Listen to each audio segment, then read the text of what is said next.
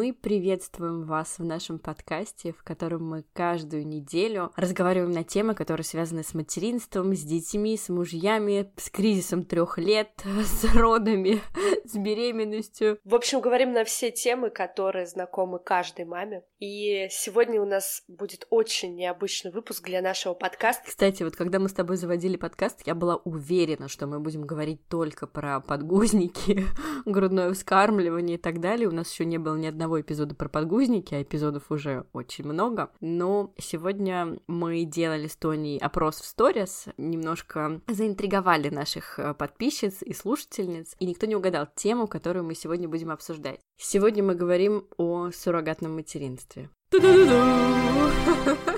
Да, тема, конечно, такая очень двоякая, правда? Несмотря на то, что мы поговорили с одной суррогатной мамой, и мы поняли какие-то жизненные позиции таких людей, у меня все равно в душе осталось очень много вопросов, касательно моего отношения к этой теме. Вот, да. Когда я говорила с нашей первой героиней Надей, это человек, который обращался за помощью к суррогатной матери, и я ей сказала, что у меня до сих пор нет какой-то определенной позиции на тему суррогатного материнства. Казалось бы, да, я понимаю и плюсы, и минусы, но я не могу выразить какую-то определенную точку зрения. На что мне Надя сказала очень хорошую фразу, что это нормально, у тебя есть ребенок, поэтому твоя позиция на тему суррогатного материнства до сих пор не определена. Но у людей, у которых нет никакой другой возможности, кроме суррогатной матери, насладиться счастьем материнства и родительства, конечно, у них совершенно другая позиция, и я поняла, что это действительно так. Я тоже об этом думала, и, скорее всего, в этом истина. Угу. Ну, давай, несмотря на то, что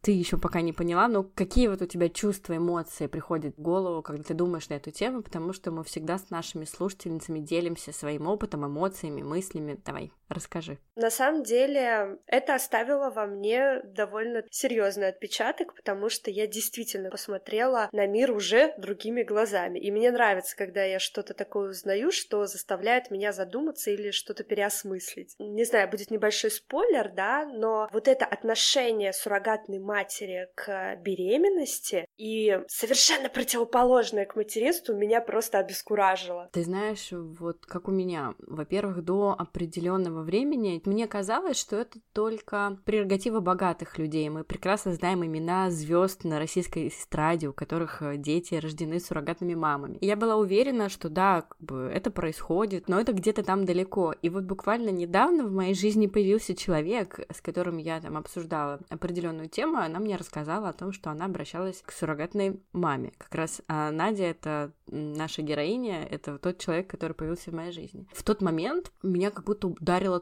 током. И я начала думать об этом очень много. То есть я до этого читала про суррогатное материнство, смотрела передачи какие-то. Но вот не было человека в моем окружении, чтобы я знала, что он обращался к суррогатной матери. И после этого как-то, ты знаешь, вот клубочек моих мыслей начал разматываться. А потом я случайно совершенно наткнулась в ТикТоке на нашу вторую героиню Вику. Дело в том, что Вика очень откровенно рассказывает про свое суррогатное материнство, и, наверное, никто так так не делает в интернете, по крайней мере, я такого не видела, знаешь. Раньше смотрела передачи, где лицо суррогатной матери закрыто как-то там, знаешь, как в передаче «Маска», а Вика, вот она перед тобой, ты видишь ее, знаешь, как она выглядит, и она про все это рассказывает. И мне стало интересно, и тогда я предложила тебе эту тему, и хорошо, что ты меня поддержала, потому что тема действительно интересная. Ты же знаешь, да, что русская православная церковь, она против суррогатного материнства.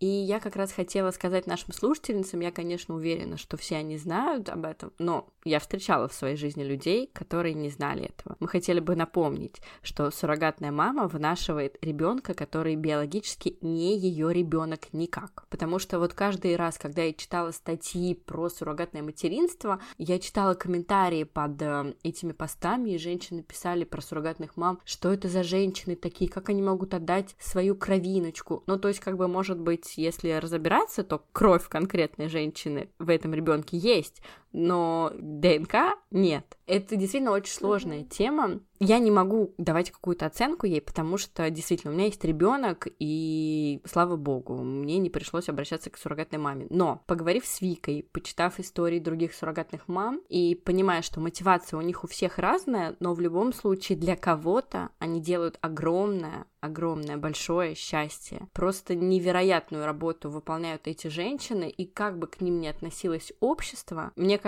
большего счастья, чем ребенок. О, опять ванилька, опять ванилька. Большего счастья, чем ребенок, нет в этой жизни. Но это мое мнение, да. И если кто-то может тебе подарить твоего ребенка, мне кажется, это просто невероятно.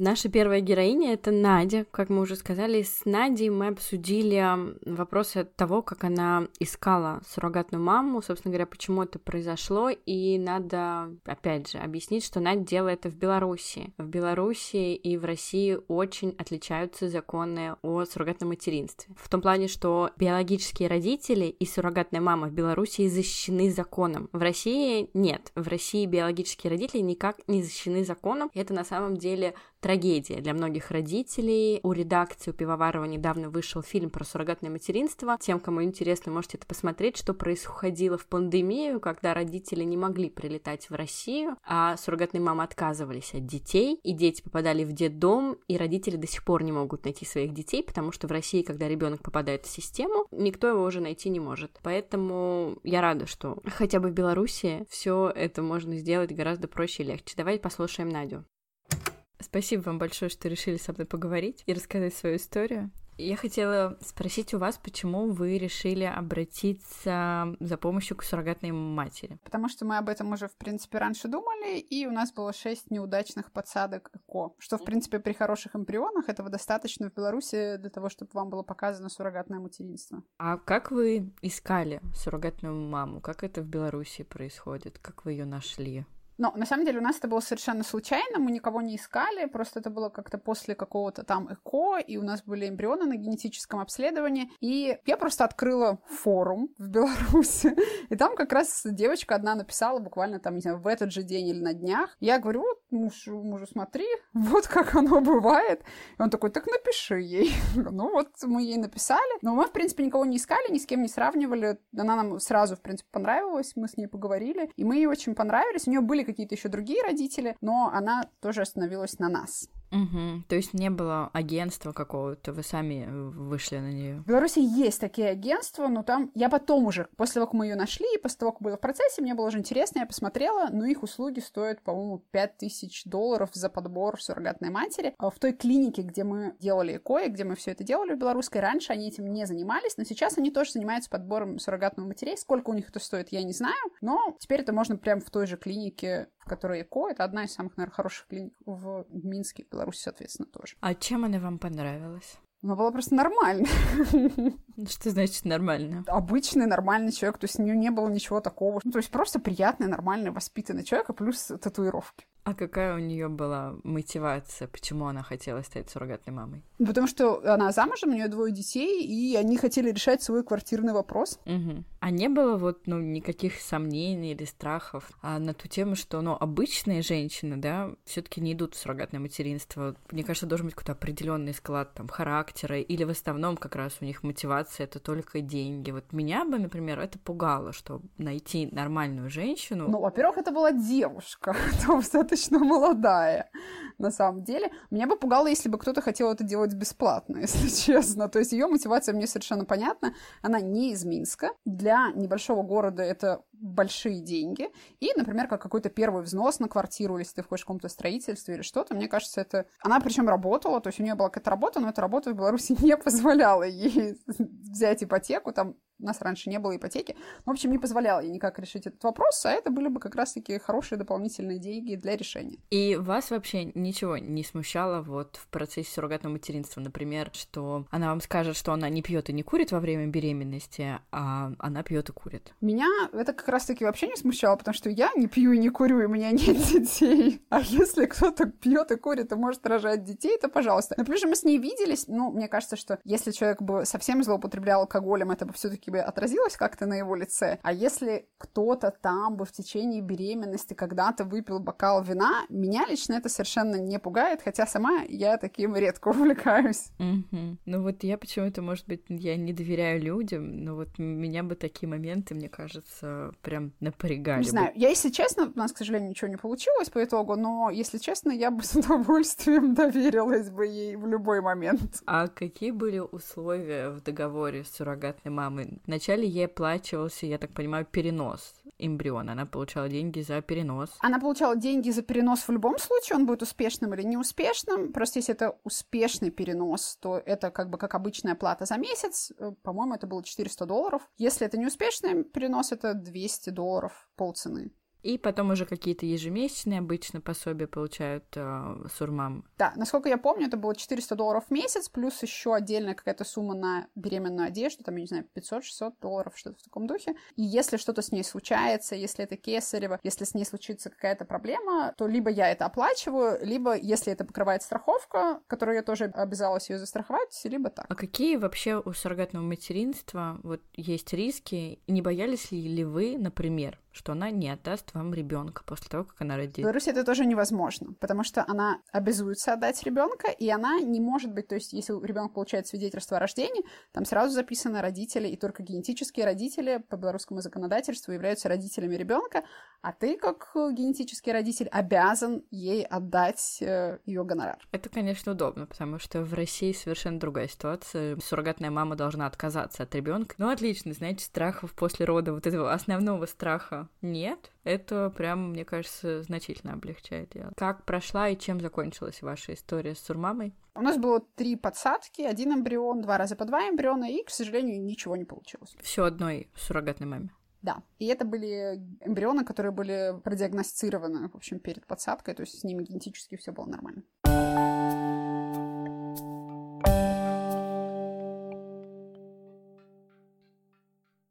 Надя, спасибо большое, что поделилась с нами своей историей. И дальше у нас история Вики. Вика суррогатная мама, которая недавно подарила малыша китайской паре. И, конечно, Вика тот человек, который перевернул мое сознание. Давайте послушаем ее. И мое. Давайте послушаем.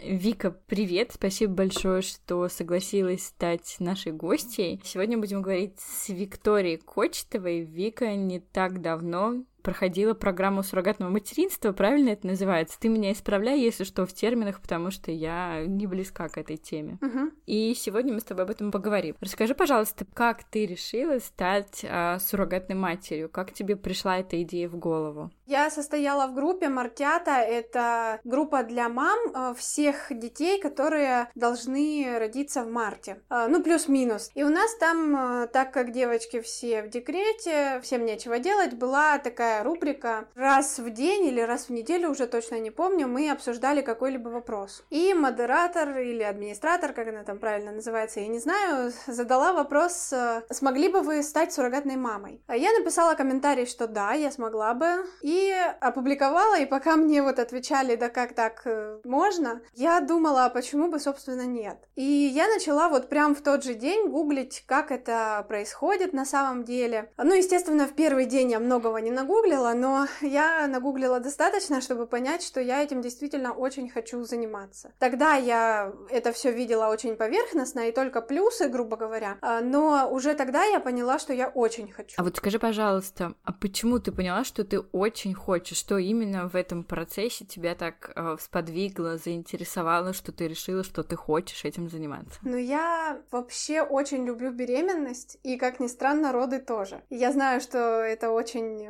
не часто бывает, но у меня вот так. Ну почему? Я тоже очень люблю беременность и роды, но при этом не скажу, что вот я прям настолько сильно люблю, что готова была бы этим заниматься. Ну, а вот мне настолько сильно нравится, что я... Я вот на 42-й неделе родила, и мне кажется, это произошло именно потому, что я не готова была расставаться с этой беременностью. Мне кажется, что-то психологическое сработало, и я просто хотела продлить ее максимально. Я беременная чувствую себя как психологически, так и физически гораздо лучше, чем э, не беременной. Если бы можно было, если бы, ну вот серьезно, если бы можно было это постоянно поддерживать, я не против. Потому что вот Вот у меня до первой беременности были головные боли. По ага. сути, мне ни один врач не мог ничем помочь. Никто мне не сказал, что мне нужно сделать, а нужно было просто родить ну, не просто головные боли, это были невероятные головные боли, что я малодушно помышляла о смерти. Но в итоге все вот просто закончилось. Поэтому для меня беременность это нечто невероятное. И э, психологически тоже э, я чувствую себя, вот как некоторые говорят, я бегемотиха, я некрасивая, я наоборот себя ангелочком вижу, я прям порхаю. Меня этот живот совершенно никак ни в чем не ущемляет. То есть я могу спокойно завязывать шнурки, я спокойно бегаю прыгаю. Ну, то есть э, я не чувствую этой тяжести. Все вокруг, по крайней мере, мне так кажется, что все вокруг во мне видят какого-то ангела. И я в беременной женщине вижу какого-то ангела. Внутри меня целый человек. Это так э, божественно, но при этом, когда он рождается, это уже дальше не мое. Спасибо. Ну, то есть я не люблю детей, я не хочу детей. Своих детей у меня точно не будет. Ну, то есть я за этим слежу. Ну вот расскажи про то, что у тебя уже есть одна дочка, и получается на тот момент, когда ты решила решила стать суррогатной мамой, расскажи про свое семейное положение. Ты была замужем, и, получается, у тебя была и есть сейчас дочка, да? Да, у меня есть дочка. Это было вроде как, с одной стороны, осознанное решение, с другой стороны, это было не совсем осознанное решение, потому что я в полной мере не осознавала, на что иду. Ну, сложилось все так, что мама хотела внуков, угу. вторая мама тоже хотела внуков, и все вокруг говорили, ой, рожай, это так классно, и все подруги, которые родили, говорили, ой, ты попадешь в новый волшебный мир, и все вокруг говорили, что вот э, тебе делать нечего, да, пора рожать детей, дети решат все твои проблемы, дети это прям самое невероятное счастье, и мне это так расписали, как какой-то приход наркомановый, я не знаю, прям вот э, я такая, да, нужно, раз все так хвалят, такая реклама нужна, да, и вот э, мы, у нас получилось не случайно, то есть мы специально э, ее зачали, мы вроде как типа готовы были, но когда она родилась, я поняла, что вот кто угодно, но не я, я не мать, я, я не могу, не хочу, не могу, я не вижу в этом никакого счастья, меня это как-то не торкает. Смотрела я на всех ну, сейчас вот блогеры, да, все рассказывают о своем материнстве, все порхают на крыльях, все счастливы, а у меня наоборот. И сначала я думала, что это послеродовая депрессия, потом поняла, что это, ну да, это сначала была послеродовая депрессия, но потом я все равно никакого счастья в этом не нашла.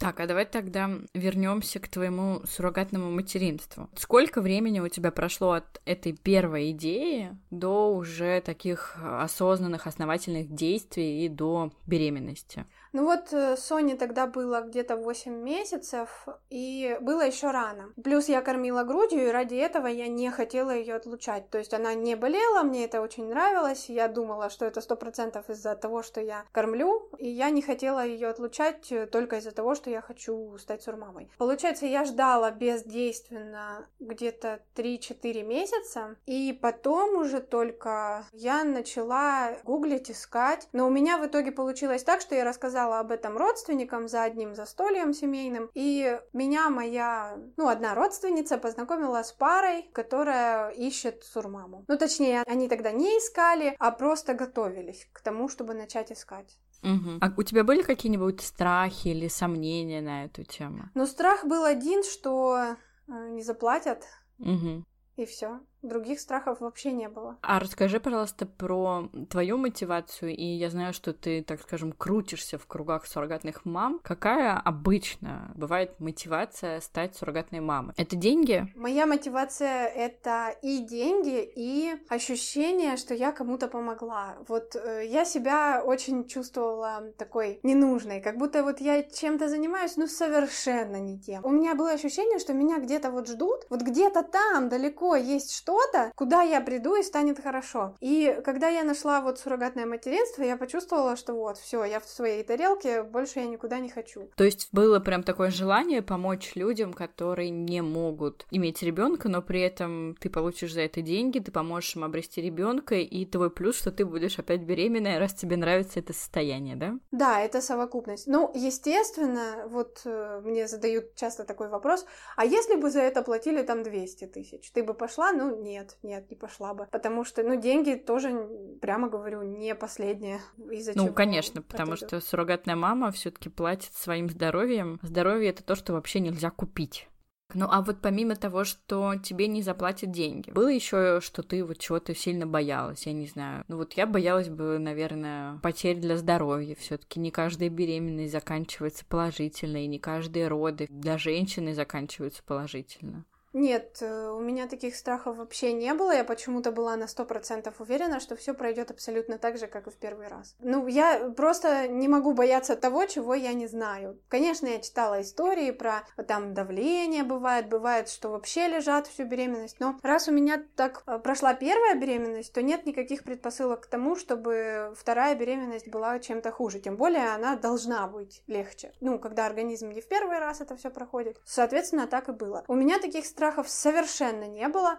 Ну, небольшой был страх, что вдруг э, не приживется, и что все подумают, что вот я кого-то обманываю, что я не такая плодовитая, чтобы в это идти. Э, в принципе, небольшой, совсем небольшой страх был, когда уже во время беременности, у меня же родители китайцы, и во время беременности был локдаун, то есть они не могли попасть в Россию. И был небольшой страх, э, что делать, если они так и не смогут попасть. Но в итоге это все решилось. Тем более я читала на нашем форуме профессиональном истории, истории про то, как девушек вообще просили посидеть с детьми. Такое было и в Украине, и у нас в России, потому что это единственное, кто за них возьмет ответственность, потому что няня — это няня. Ну, ей платишь, она сидит. А девушки, которые выносили, во-первых, у них хоть какие-то чувства к ребенку все-таки есть, а, а во-вторых, они юридически матери, пока нет родителей. Вот. Я боялась, чтобы на меня такое не повесили. Это прям было так страшно. Но я потом взяла, позвонила куратору и сказала, я прям начала с этого, здравствуйте, я не буду сидеть с детьми. Она такая, что случилось? И я боюсь, что они не приедут. Нет, они приедут, э, все в порядке, у нас все схвачено, не переживайте. И на этом мой страх закрылся, все, я об этом даже не думала. А как вот отреагировало твое окружение на твое решение стать суррогатной мамой? Ведь у тебя и муж в тот момент был, и родители, и друзья. Первая, кто узнала, это моя мама. Нет, муж, муж первый кто узнал, это, получается, муж, он не поверил. Он такой сказал, да-да, суррогатной мамой, конечно, ага, сейчас, почему бы тебе на Луну не полететь? Астронавтом не хочешь стать? И, ну, потом он понял уже со временем, что это была не шутка. И когда он осознал, когда пришло время писать ему бумажку, что он согласен, подписывать у нотариуса. Когда я уже начала летать в Москву в подготовках, он сказал, что мне такая жена не нужна, я не хочу, либо ты это все заканчиваешь. Ну, он отлично обеспечивал семью, то есть денег у нас было действительно много. И он сказал, либо ты живешь так, как раньше, да, либо выбирай какую-либо работу, ну, чтобы ты была в семье и не беременная чужими детьми, а, либо как бы до свидания. И ты выбрала суррогатное материнство, но разрушила свою Я выбрала семью? суррогатное материнство. Но это так звучит только, что вот однобоко, потому что тут есть еще нюансы, что мы жили не в такой уж прям любви. То есть я вышла за него замуж, потому что потому что богатый мужчина, и мне больше некуда. Угу. Вот. И я не хотела жить с мамой, и меня-то, в принципе, все устраивало. Если бы я так сильно не хотела в суррогатное материнство, я бы осталась с ним, конечно. Потому что меня полностью устраивало. Как вот говорят, э, без любви плохо жить, нормально мне было жить, все было отлично. Ну, то есть меня никто не заставлял ничего делать. Я спокойно жила, как у Христа за пазухой. Э, все было отлично, но вот захотелось и сделала такой шаг. В принципе, грубо говоря, да, из-за суррогатного материнства мы и расстались.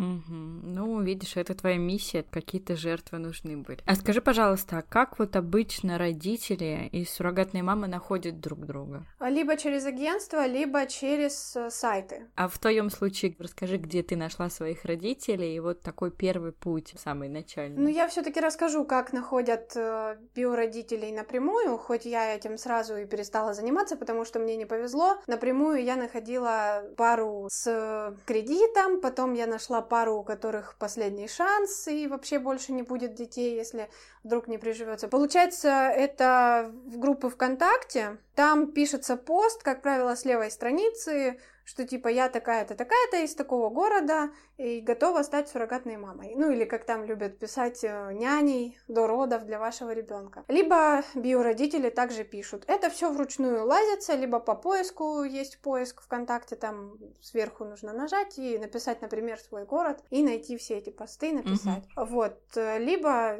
по такому же принципу еще один сайт. Я сначала искала так, но у меня так и не вышло найти напрямую, и я в итоге пошла через агентство. Э, агентство в Москве с частичным переездом. Частичный переезд это когда девушка живет у себя дома, у себя дома проводит всю беременность, э, сама выбирает себе любого врача, и когда настает время уже рожать, то есть где-то к 30-35 неделе она едет в Москву, ей там снимают жилье, и она спокойно ждет родов.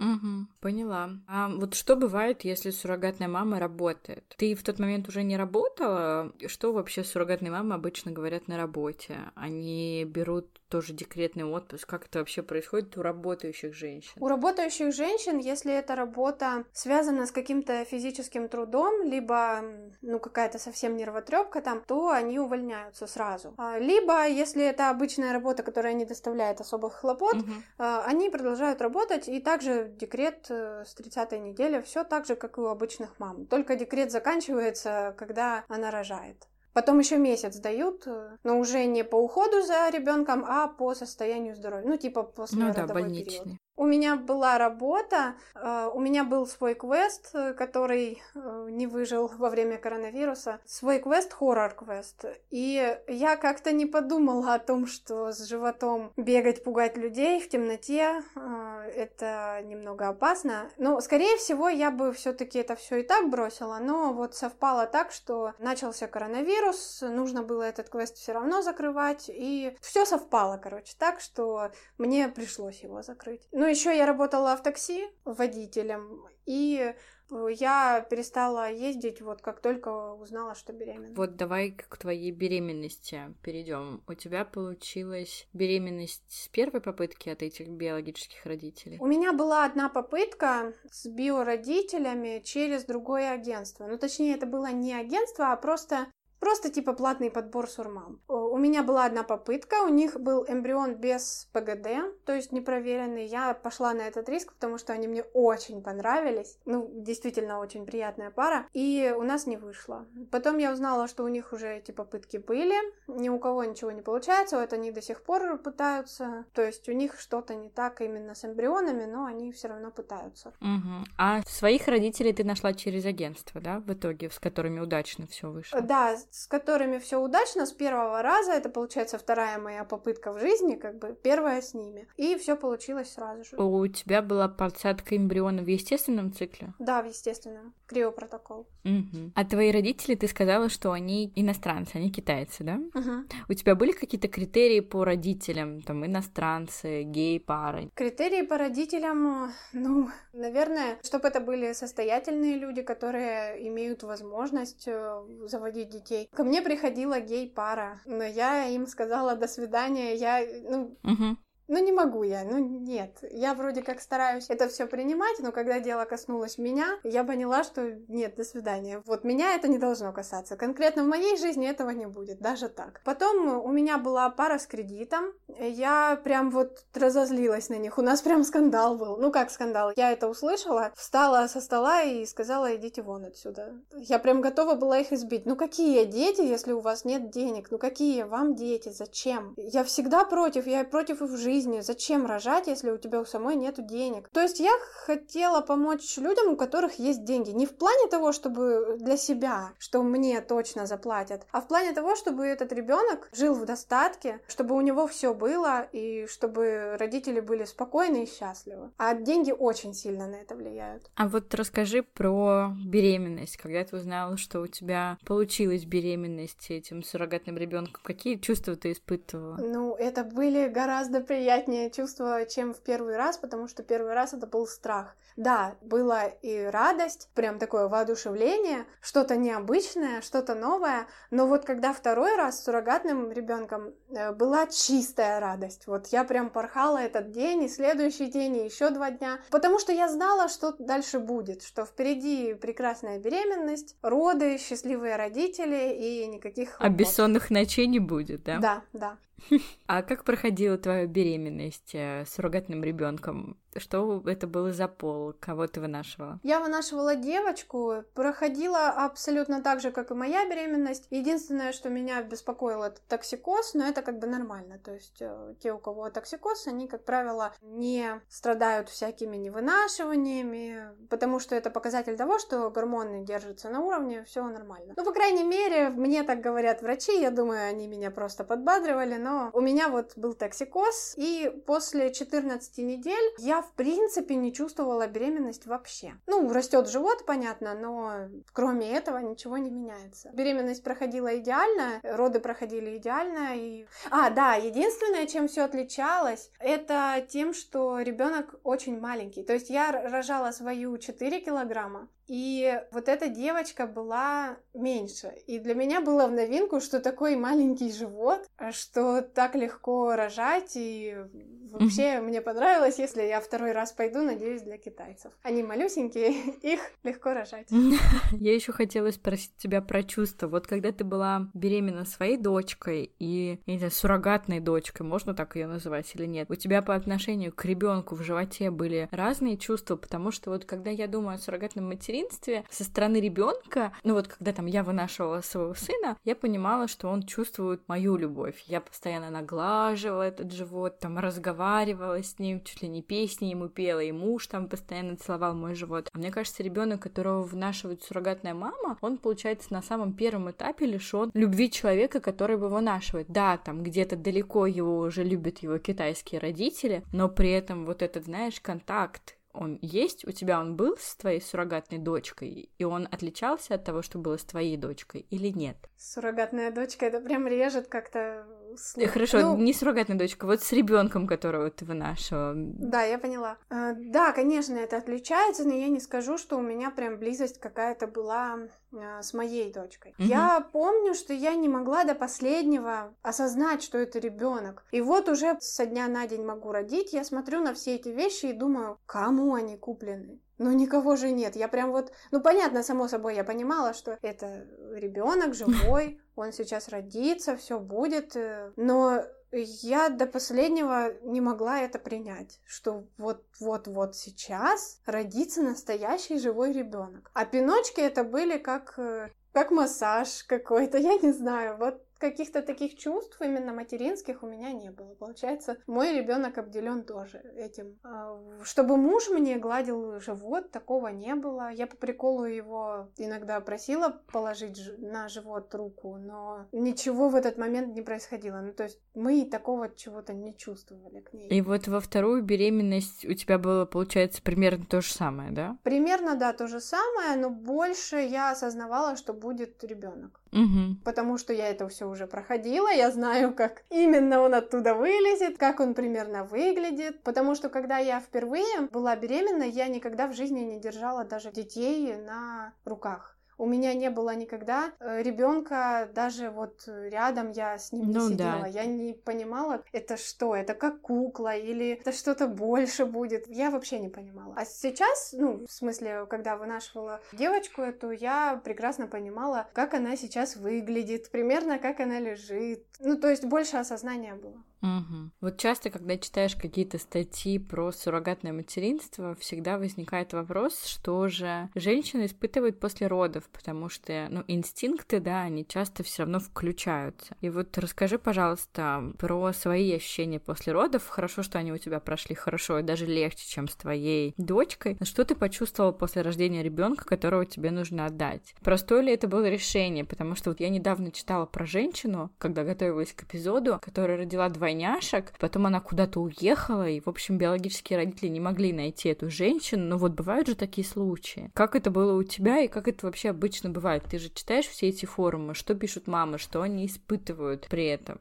Ну, у меня э, первый день держалась прям вот какая-то нездоровая эйфория. Я думаю, что это гормоны. А я вот как только родила, улыбка у меня до ушей была, и все было прекрасно. Я единственное спросила к ней, когда приедут. Э, сказали в 8 утра, когда откроется роддом, сразу же к ней приедут, и все. У меня улыбка до ушей. Э, я понимаю, что все случилось, она здоровая, все прекрасно, и воодушевление какое-то невероятный кайф. Ты, получается, родила ребенка, и обычно, когда женщина рождает ребенка, ей его выкладывают на живот, прикладывают к груди. Как вот у тебя этот процесс был в тот uh-huh. момент, когда все, вот у тебя вышел ребенок, дальше просто девочку забрали и все? Э, да, ее забрали в детское отделение из-за коронавируса, к ней не могли прийти сразу. Ну, вот так получилось. Вообще, обычно без коронавируса возле э, родблока стоит мама, которая сразу же возьмет ребенка. Очень жаль, конечно, что так получилось. Ну, ничего страшного. Как получилось, так получилось. А ты видела эту девочку? Ну, конечно, да. Как только она родилась, я ее видела. Когда ее там осматривали, взвешивали и пеленали, я ее видела. Угу. Просто это очень важно, и всегда этот вопрос всех интересует. Вот как происходит именно, когда ребенка отнимают от суррогатной мамы. Возвращаемся к твоим чувствам. Ну вот, когда я родила, у меня как-то машинально дернулась рука ее потрогать, а потом я подумала, подумала, что это ж не мое, что ее буду трогать-то. Вот. Э, и потом обрезали пуповину, и я еще так удивилась, она какая-то была синяя, но мне сказали, все в порядке, значит, все в порядке. Появилась эйфория, потом я два дня, сколько я была в роддоме, я просто подписывала бумажки. Некоторые бумажки нужно писать от руки. Это само по себе очень захватывающий процесс, который прям не дает что-либо почувствовать, поэтому я не знаю, что я чувствовала. Единственное, что я чувствовала, это голод, что пора бы уже покушать, а мне еще кипу бумаг писать. Поэтому я не знаю, что было. Ну, перед сном э, мы общались с другой суррогатной мамой, то есть тоже не до каких-то чувств. Угу. Она тоже не регистрировала у себя каких-то прям чувств. Я у нее прям спрашиваю, что ты, что ты чувствуешь? Она мне говорит, да не знаю, ничего я не чувствую вообще. Mm-hmm. Ну, мы были и заняты, и как будто под анестезией. Потом, когда я вернулась в квартиру, где я жила, начала собирать вещи, я постоянно зависала. То есть вот я начинаю, начинаю собирать вещи, и потом смотрю в окно и обнаруживаю, что я так смотрю в окно уже где-то час. У меня было ощущение, что я только что сделала что-то ужасное, именно ужасное, вот непоправимое, что-то невероятное. Вот э, мне кажется, такое ощущение, как когда ты нечаянно убил человека, но тебя никто не застукал, и ты убежал. И у меня было ощущение, что я действительно кого-то убила, и что мне нужно раскаяться перед всем миром, рассказать об этом и осознать, какая я ужасная. Ну, вот именно ощущение, что я что-то сделала настолько неправильно, настолько плохо, что, ну, дальше мне жить на этом свете не стоит. Я не знаю, почему было именно такое ощущение, но оно было. Ну, это тоже, наверное, что-то гормональное, потому что все же, ну, на уровне гормонов, а, то есть ты мозгу-то можешь объяснить, что это не твой ребенок, понятное дело, биологическое да, вообще, да. но гормонам и твоему телу это совершенно непонятно, потому что оно 9 месяцев вынашивало, старалось, рожало, а тут все таки обычно там у мамы приходят эндорфины, когда она начинает кормить, видеть вот этого ребенка, тут этого нет ответа, наверное, тело и организм думают, что что-то плохое произошло. Поэтому вот эти чувства, которые ты говоришь, в принципе, ну, это логично с учетом всей ситуации. Ну, наверное, да. Плюс еще психологически очень давило то, что я привыкла жить в этой квартире с ней. Ну, я была с ней вдвоем всегда. Ну, я периодически с ней разговаривала так. Я не знаю, слышала ли она это, но я с ней периодически говорила, что ее родители ждут. Особенно, когда пришло время рожать, а она все не рождалась. Я ей постоянно говорила, твои родители уже приехали в Москву, давай, уже пора. Ей говорила, вот смотри, зеркальная дата, смотри, вот сейчас прям самое время. Я с ней говорила, а теперь говорить не с кем, ну, никто не толкается в животе. Я совершенно одна, и я прям помню, как я чувствовала и слышала невероятную пустоту и тишину. Она раньше не появлялась. Я постоянно слышала какую-то жизнь. Ну, было не так тихо. А когда я вернулась, стало невероятно тихо, и я прям слушаю, я такой тишины в жизни никогда не слышала слышала. Как будто и соседи, и то, что за окном, просто перестало существовать. А, ну, когда я уехала уже домой, улетела, когда получила деньги, улетела домой, а, я вообще про это забыла напрочь, потому что свою дочку взяла, и мне уже было вообще не до этого. Как только переступила порог дома, все забылось как сон. Вот как будто я вышла из дома, мне это приснилось, и я зашла обратно в свою жизнь. А вот другие суррогатные мамы на форумах что пишут на эту тему, на вот ощущение после родов? Потому что мне кажется, что это вот прям какая-то такая самая все таки сложная точка для суррогатного материнства. С одной стороны, и многие мамы цели добиваются своей, да, что им перечисляют деньги после родов. Но с другой стороны, все таки вот эта гормональная история, как там у других женщин это происходит примерно так же. По-другому бывает, что просто депрессия, не вижу смысла жить.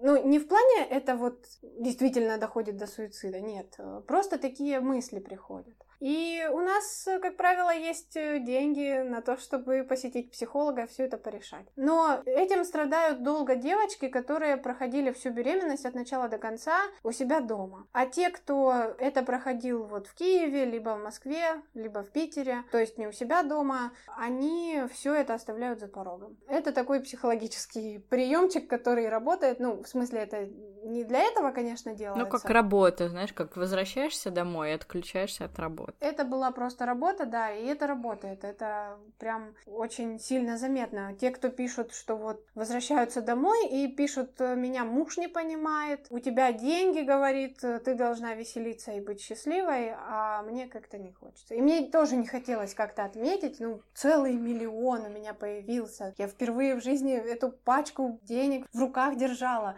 Но нет, мне как-то не хотелось это все отмечать, потому что было такое небольшое ощущение траура. Ну, к гонорару мы с тобой чуть позже вернемся. Вот ты говорила про то, что ты увидела свою дочку. А расскажи, пожалуйста, вот как раз про свою дочь. Что ты ей говорила насчет беременности? Ты ей прям правду говорила, что ты вынашиваешь ребенка для других родителей? Да, я ей говорила правду, что это китайская пара, мама и папа, которые не могут сами сделать себе ребенка, и поэтому я им в этом помогаю. И когда она родится, я отдам девочку родителям и взамен получу деньги. Она это в садике рассказывала, все там в шоке, огромными глазами на нее смотрели. Я не представляю просто, зная, как в России на это все окружающие реагируют. Ну, ты молодец, что ты дочке правду все рассказала. А как вот в течение твоей беременности мы с тобой поговорили о том, что как вначале все отреагировали, а как вот было, когда ты уже ходила беременная, там, я не знаю, соседи, бывший муж, мама, вот расскажи про реакцию родственников и близких знакомых. А мама смирилась. Она делала вид, что этого не существует. Я не знаю, что она там про себя думала, но мы это не обсуждали вообще. Мне кажется, она просто смирилась и все. И до последнего мы прям вот э, не обсуждали это. Да, я с животом, да, все это есть, все это прекрасно понимают, но мы делаем вид, что э, этого нету. Удобно. Да, это удобно, это было прям идеально для меня. А, бывший муж меня постоянно подкалывал, но это было как просто шутка, типа, ну чё там, твоя китайская девка? Просто подкалывание. То есть мы с ним не в таких отношениях, э, чтобы это прямо обсуждать. Подруга моя тоже делала вид, что этого нет. Ну, ей действительно было все равно. А родственники все по-разному. Ну, у кого-то я в глазах видела осуждение, у кого-то, а, наоборот, восхищение. К сожалению, были те, кто завидуют, потому что я живу в Таганроге, у меня тут зарплаты, ну, так скажем, не очень. Те, кто горбатится с утра до ночи, у них была зависть. За 20 тысяч горбатиться с утра до ночи, это у нас прям вот мейнстрим, все так живут. И вот родственники, которые вот из таких, э, они прям завидовали. Очень завидовали. Я это видела, мне никто в лоб это, конечно, не говорил. Все в основном говорили, ух ты, круто, молодец. И все. А по глазам все равно видно. Кто завидует, кто осуждает, кто э, действительно восхищается. Все по-разному. Давай тогда вернемся к гонорару. Расскажи, пожалуйста, какой примерно разброс цен гонорара за суррогатное материнство? От 600 э, можно найти, можно, но сложно. Это девочки, как правило, с кесаревым, из каких-то невероятных деревень, которые жизни не знают. Но вот для того, чтобы сэкономить, многие берут таких девочек. Конечно, они не сами это все находят, э, к ним вот прям приезжают и говорят, слушай, есть возможность заработать. А, и тогда они уже впервые в жизни видят Москву, Как правило, их и обманывают тоже, но вот такие девочки согласны на 600 тысяч есть. А максимум какой? А максимум а, миллион восемьсот. Это одна очень известная топовая клиника, и агентство, там вот они два в одном. Они живут под камерами, девочки, им нельзя ходить э, куда-либо. Ну, то есть э, они, если захотят, допустим, посидеть в кафе, их вряд ли отпустят. Еще за ними следят, с кем они общаются. То есть там прям тюрьма. Мне это не подходило. У меня была возможность туда попасть, там была открытая программа мне сказали, вот лям 800, прикинь, а мне не хочется, для меня свобода все-таки важнее. Когда постоянно 24 на 7 чувствуешь, что на тебя смотрят и следят за тобой, там э, после этой программы девочки выходят какие-то сумасшедшие. Они всего боятся, они от всего шугаются, с ними поговорить по душам невозможно. Я начала расспрашивать их, их было где-то в группе 10 человек, и примерно, ну, 6 э, из них меня просто сразу кинули в черный список, а четыре попытались объяснить, что они очень всего боятся, их запугали. Там вынашивают э, для непростых людей. Ну, так скажем, не супер богатые, которые готовы оплачивать там США, но и не настолько бедные, чтобы просто брать суррогатную маму из какой-то хацапетовки, которая будет жить у себя. Я так понимаю, что помимо гонорара есть еще какие-то ежемесячные пособия зарплаты, да? Миллион после родов, и до родов тебе еще платят ежемесячно какую-то сумму на там пропитание твое you. Да, ежемесячная от 20 до 40. А, еще плюс в середине беременности за одежду примерно так же, как и ежемесячно. Да, да, я как раз хотела сказать, что я сегодня читала один договор на суррогатное материнство, и там как раз была сумма на одежду. Это тоже порадовало, что такие вещи есть в договоре. Мы с тобой не поговорили про биологических родителей. Ты вообще с ним была знакома? Какие-то у тебя с ним были отношения или прям все через агентство? Все через агентство, но это скорее плюс, потому что когда биородители начинают э, общаться, то появляются какие-то претензии. Они рано или поздно все равно появляются. Ну, у меня был опыт э, с биородителями напрямую, вот с которыми не получилось. Я уже хлебнула это все. То есть я увидела, как ко мне относятся. Там, а ты точно таблетку это съел? А ты точно? А вот мне кажется, что нет. Ты должна была в 15.00 уже в туалете там вставлять вагинальную таблетку. А почему ты еще не в туалете? А что ты сидишь? Ну, то есть вот это вот э, гнетет. А эти родители, к тому же, еще и китайские, ну, то есть мы с ними физически не могли поговорить. И даже когда вот после родов мы друг друга увидели, мы молчали. Ну, мы просто смотрели друг на друга, но мы молчали. Ну, о чем мы поговорим, мы совершенно разные. Ну, то есть даже не английский. Английский я знаю, а китайский мы не можем ну, друг друга понятно. понять. А после родов ты, получается, не общаешься ни с родителями, ни с ребенком, и тебе это не хотелось бы? Мне это бы точно не хотелось бы. Я вообще надеюсь почему-то, что они меня забыли раз и навсегда, и мы никогда в жизни не встретимся и никогда друг о друге помнить не будем. Есть в этом что-то такое, ну не хочется говорить прям унизительное для женщины, но что mm. типа я не смогла, вот другая смогла, а я не смогла. Мне кажется, что что-то в этом такое есть. То есть тебе хотелось бы, чтобы они врали, грубо говоря, своей дочке, что она у них родилась? Или... Нет, а, мне бы точно этого не хотелось. Э, объясню, мне бы хотелось, если бы это было возможно, я бы отдала свою фертильность. Вот отдала возможность вынашивать. Не просто выносила, а вот просто вот возможность вынашивать я бы без проблем отдала. Это хуже. Ну, мы не можем делать вид, что это лучше, потому что это хуже, когда ребенок не изначально у своей мамы. И мне кажется, для самой мамы лучше вот это все забыть. Это как, вот, я поняла, как рассказать, это как неприятная процедура, о которой лучше забыть. Все, результат получен, э, забываем, что было, и все. Главное результат. Хорошо. Я нашла тебя случайно совершенно в ТикТоке, подписалась в твой Инстаграм, и я так поняла, что ты вот сейчас занимаешься развитием своих социальных сетей, где ты говоришь о суррогатном материнстве. Я желаю тебе в этом удачи. А расскажи, пожалуйста, какая вот цель у тебя? Ты хочешь как-то популяризировать суррогатное материнство или дать ответы тем, кто хочет стать суррогатной матерью? Вот для чего ты это делаешь? Вообще, я вела блог уже на протяжении трех лет, и это было совершенно непросто суррогатное материнство, а просто про мою жизнь. Была просто потребность в том, чтобы рассказывать, общаться с людьми, и так она у меня и осталась. Я не исключаю, что блог будет не о суррогатном материнстве. Когда я этот путь еще несколько раз пройду, я все равно поменяю тему. Не знаю, что там выживет Инстаграм, ТикТок, что выживет, там и буду сидеть. Для меня это потребность рассказывать о том, кто я, чем занимаюсь и так далее.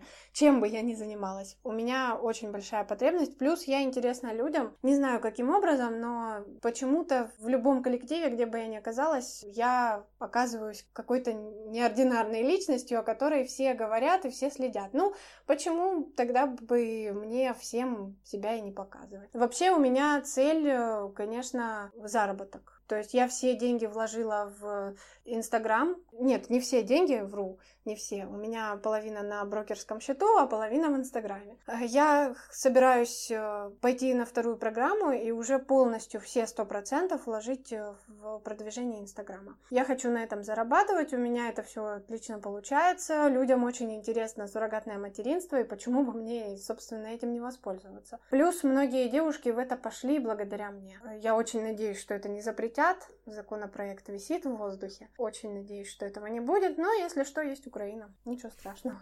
И Белоруссия тоже рядом. Ну, Белоруссия там все сложно. Там своих много суррогатных мам, наверное. Нет, там э, нужно очень сильно повозиться с документами. Вот у меня парень с Белоруссии, и я это все гуглила, рассматривала варианты в Белоруссии тоже. Там почти нереально. Там нужно паре настолько серьезно доказать, что у них э, безоговорочно вот именно только суррогатная мама и все. И причем там не так просто это сделать, как тут. Тут вроде как тоже надо, но это так. Просто приходишь э, к врачу, показываешь, что у тебя там было три протокола неудачных, либо там две замершие беременности, и все. Показания есть там. Прям нужно действительно очень много бумажек, это все сложно. Оттуда, как правило, едут в Россию или Украину. Ну, я так поняла, что ты не планируешь останавливаться, и ты планируешь дальше еще быть суррогатной мамой. А сколько раз ты еще можешь быть суррогатной мамой? Есть какой-то там порог, что больше трех раз вот нельзя, например? Есть, э, можно максимум там 10 раз, но это не потому, что можно, можно максимум 10 быть 10 раз суррогатной мамой? Да, но это не потому, что максимум 10 раз, а потому, что возраст дальше не получится. Хотя я знаю суррогатную маму, которая 15 раз сейчас в программе, но ей 36 с половиной, и это уже не законно. Подожди, 15 раз, это у нее было 15 родов? Да, 15 родов у нее было, и э, свой взрослый ребенок. Ого. То есть, если начинать в 20 лет, то, в принципе, наверное, за 15 лет можно... Э, ну, я же говорю, ей уже больше, она нелегально получается в программе, но вот э, все равно ей ничего не мешает. Угу. А на что чаще всего мама суррогатные тратить деньги, потому что, мне кажется, вот твой случай там с Инстаграмом и с а, инвестициями, это, ну, редкость. Не каждая женщина, в принципе, так подойдет к своим деньгам свободным. В основном жилье, наверное, покупают, да, мама? Да, жилье покупают, э, либо расширяют. Ну, то есть э, уже в ипотеку, допустим, mm-hmm. есть, либо закрывают эту ипотеку, либо расширяют э, жилплощадь. Но самую дикость, что я читала, могу все-таки рассказать, это то, то, что девушка своему мужу закрыла кредит. Большой. Зашибись да. просто. Слов нет. Ну да. Mm. Я тоже порадовалась. Счастливый муж. Вика, я хотела тебе сказать большое спасибо за наш с тобой разговор. Мы в ссылке в описании оставим твой инстаграм. Если спасибо. кому-то это будет интересно, они подпишутся на тебя и будут следить за твоей жизнью. Спасибо тебе большое. И ты знаешь, хоть и отношение к суррогатному материнству в нашем обществе до сих пор неоднозначное, и даже у меня оно неоднозначное, честно говоря. Я до сих пор не могу сформировать свою точку зрения, но твоя цель помочь людям, мне кажется, это очень хорошая и благая цель. Ты большая молодец, и если ты дальше хочешь быть в этом, я желаю тебе удачных беременностей, легких родов, чтобы все у тебя получилось так, как ты этого захочешь. Спасибо тебе большое. Спасибо, что пригласили. Ну что, это был очень большой выпуск. Я думаю, что каждый из нас есть над чем задуматься, что не все в нашем мире черное и белое, как нам иногда может казаться, а есть вот такое вот врывающееся в сознание и переворачивающее его явление. Это точно. Я бы хотела поблагодарить еще раз наших героинь а, за то, что они поучаствовали, и пожелать им в любом случае обеим успешной, легкой беременности и легких родов, потому что я знаю, что Вика планирует еще программу суррогатного материнства, и, возможно, не одну. Ну, а про Надю я ничего не скажу. А теперь мы ждем вас э, в комментариях к этому посту в Инстаграме. Давайте мы обсудим эту непростую тему, узнаем ваше мнение, узнаем мнение друг друга и поделимся своими эмоциями от выпуска. Ждем вас. Будем очень-очень ждать ваших комментариев. Всем хорошего дня. Пока-пока.